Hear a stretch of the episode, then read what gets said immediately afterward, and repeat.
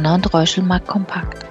Herzlich willkommen zu einer neuen Folge unseres Biweekly Talks mit Carsten Mumm, Chefvolkswirt bei Donner und Reuschel. Ich bin Eva Fiedler und führe Sie durch das Gespräch. Wir freuen uns, dass Sie dabei sind. Herzlich willkommen zur 13. Folge unseres Marktkompakt Podcasts und einen wunderschönen guten Morgen nach Hamburg. Schönen guten Morgen in Richtung München.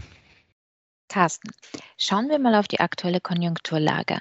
Die wirtschaftliche Dynamik schwächelt, die Inflation zieht an. Steht Deutschland vor einer Stagflation? Ja, tatsächlich erleben wir zurzeit ein stagflationsähnliches Szenario. Vor allen Dingen haben wir natürlich relativ hohe Inflationsraten. 4,1 Prozent wurde zuletzt vermeldet. Und äh, insbesondere erleben wir zurzeit eine förmliche Erzeugerpreis Explosion oder eben die Produktionskosten explodieren auf Unternehmensebene. Die Erzeugerpreise sind vom Statistischen Bundesamt für September mit einem Monatsplus in Höhe von 2,3 Prozent veröffentlicht worden und das ist tatsächlich der höchste Wert seit 1974. Und wirtschaftlich wird es schwächer zurzeit. Die deutsche Wirtschaft ist im Oktober wahrscheinlich nur noch leicht gewachsen und damit gibt es eigentlich nur noch einen wesentlichen Unterschied zu einem klassischen Stagflationsszenario, wie wir das aus den 70er Jahren kennen, das ist, dass wir eine relativ niedrige Arbeitslosigkeit haben. Also das passt nicht zur theoretischen Definition der Stagflation. Zuletzt haben wir sogar einen deutlichen Stellenaufbau wieder gesehen und insofern kann man sagen, wir sind von einer wirklichen Stagflation noch ein Ende entfernt. Trotzdem äh, verdeutlichen vor allen Dingen die Einkaufsmanager-Indizes oder auch der letzte IFO-Geschäftsklimaindex, dass es eben doch im vierten Quartal wahrscheinlich nur ein schwaches Wachstum geben wird. Die Erwartungen vor allen Dingen sind sowohl im verarbeitenden Gewerbe, das ist die Industrie vor allen Dingen, als auch bei Dienstleistungen und im Handel deutlich schwächer vermeldet worden. Und die Belastungsfaktoren sind die, die wir kennen aus den letzten Monaten. Vor allen Dingen Lieferengpässe, Engpässe bei Transportkapazitäten und eben der eben schon angesprochene Rekordanstieg bei Einkaufspreisen. Und aus IFO-Sicht bedeutet das dann auch, dass tatsächlich die Konjunkturuhr, die vom IFO-Institut äh, beobachtet wird für Deutschland, auf den Status der Abkühlung gestellt wurde. Das heißt, wir haben eine überdurchschnittlich hohe positive Lage wirtschaftlich, die haben wir immer noch, aber es ist eben eine Verschlechterung zu erwarten. Mhm. Besonders betrifft das dann eben die Industrie, den Automobilsektor, der eben unter den Engpässen bei Vorprodukten leidet, aber, und das ist insofern nochmal eine neue Komponente, die hier reinkommt, auch zunehmend äh, bemerkbar ist, dass die Auftragseingänge schwächer werden. Das hat man auch im August schon gesehen, wo insbesondere Investitionsgüter aus dem nicht-europäischen Ausland weniger gefragt waren. Also das heißt, äh, diese zwangsweise Produktionsdrosselung global in der Industrie aufgrund ähm, fehlender Vorprodukte und steigender Kosten zieht sich langsam dann eben auch in andere Bereiche durch. Und ähm, für Deutschland bedeutet das also schwaches Wachstum im vierten Quartal. Hm. Wie steht es denn um die wirtschaftliche Dynamik in Europa? Auch hier ist ja eine zwar nicht ganz so starke, aber eine Abkühlung erkennbar. Genau, wir erkennen eine Abkühlung. Allerdings ist tatsächlich äh, Deutschland innerhalb der Eurozone am stärksten davon betroffen. Das liegt daran, dass eben vor allen Dingen global die Exportnachfrage zurückgeht, beziehungsweise aufgrund der globalen Lieferketten eben diese Produktionsprobleme entstanden sind, wie eben skizziert. Auch in der Eurozone schwächt sich die wirtschaftliche Dynamik ab. Der Einkaufsmanager-Index für den Dienstleistungsbereich wurde leicht schwächer vermeldet jetzt, äh, für die Industrie auch leicht schwächer. Und die Begründungen sind auch auf europäischer Ebene die gleichen, zuzüglich einer weiteren Komponente, die hier genannt wird von den Unternehmen. Und das sind die Befürchtungen doch nochmal wieder entstehender Corona-bedingter Beschränkungen über das Winterhalbjahr hinweg.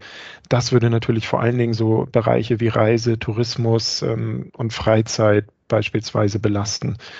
Es gibt aber auch, wir sind eben nicht in einer breiten wirtschaftlichen Schwäche, es gibt auch positive Signale, zum Beispiel in den Bereichen Gesundheit, Medien und Financials, also Finanzdienstleistungen.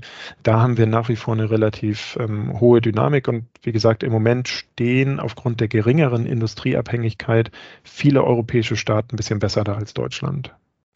Werfen wir mal einen Blick äh, auf die Geldpolitik im Euroraum. Was erwartest du von der morgigen EZB-Sitzung?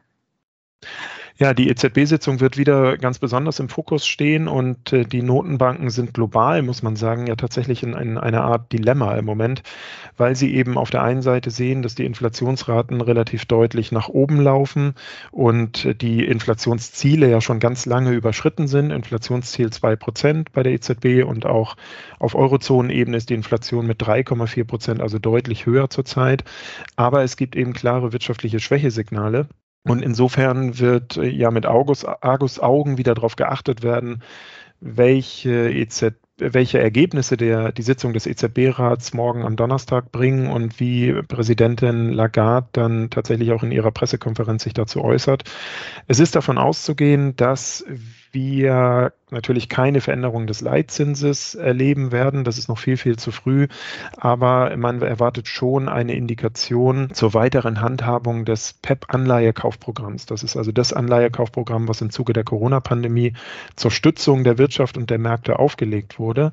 Und das läuft Ende März aus. Und die große Frage ist eben, wie läuft es dann weiter? Ähm, es ist nicht davon auszugehen, dass die Anleihekaufprogramme dann äh, komplett auf Null gefahren werden. Es gibt ja auch noch ein weiteres Kaufprogramm der EZB, das weiterläuft. Aber ich gehe davon aus, dass vor dem Hintergrund der inflationären Entwicklung in den letzten Monaten doch zumindest die Volumina der Anleihekäufe reduziert werden ab April. Und damit hätten wir dann auch in der Eurozone nach wahrscheinlich äh, jetzt dem ersten Quartal in den USA, wo die US-Notenbank Fed auch ein Tapering startet, also eine Reduzierung der Anleihekaufvolumina, hätten wir dieses Tapering wahrscheinlich von Seiten der EZB auch ab April. Vielleicht noch ein kurzer Ausblick zum Ende. Werden in einem solchen Marktumfeld Aktien überhaupt ihre Outperformance noch fortsetzen können oder sind das dann doch eher trübe Aussichten? Ah ja, von realwirtschaftlicher Seite gibt es durchaus den ein oder anderen Negativaspekt. Das sind eben die Produktionsdrosselung, wie wir es angesprochen haben, das ist die wirtschaftliche Abschwächung, die Kostenexplosion. Da wird sich äh, tatsächlich bei dem einen oder anderen Unternehmen sicherlich zeigen, dass es nicht mehr so in der Lage sein wird, vielleicht wie vielleicht in den letzten Monaten die gestiegenen Kosten einfach auf den Endverbraucher durchzureichen. Also es wird mehr Gewinnwarnungen geben. Sowas wie ein Tapering, also eine weniger expansive Ausrichtung der Notenbanken belastet natürlich tendenziell auch die Märkte. Und was wir auch gesehen haben schon in den letzten Wochen und äh, in den letzten Wochen an den Märkten ist, dass die Zinsen eben bei längeren Laufzeiten leicht gestiegen sind. Vor allen Dingen wegen des Inflationsdrucks, der immer höher wird. Und das bedeutet also erstmal grundsätzlich Belastungsfaktoren.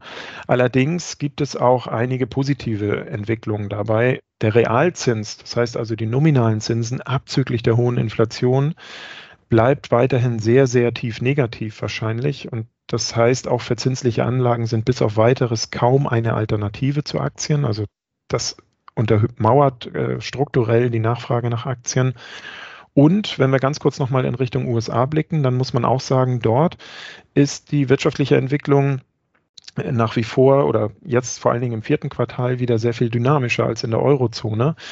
Die Einkaufsmanager-Indizes äh, sind im Dienstleistungsbereich äh, zuletzt deutlich gestiegen, für die Industrieunternehmen zwar leicht schwächer gewesen, aber es ist immer noch deutlich expansiv.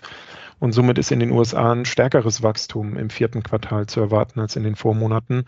Und das unterstützt dann natürlich auch die globale Wachstumsdynamik, die sich zwar in China abschwächt, in der Eurozone, aber solange die USA dann eben Konjunkturlokomotive bleiben, ähm, wird hier kein deutlicher wirtschaftlicher Abbruch zu erwarten sein.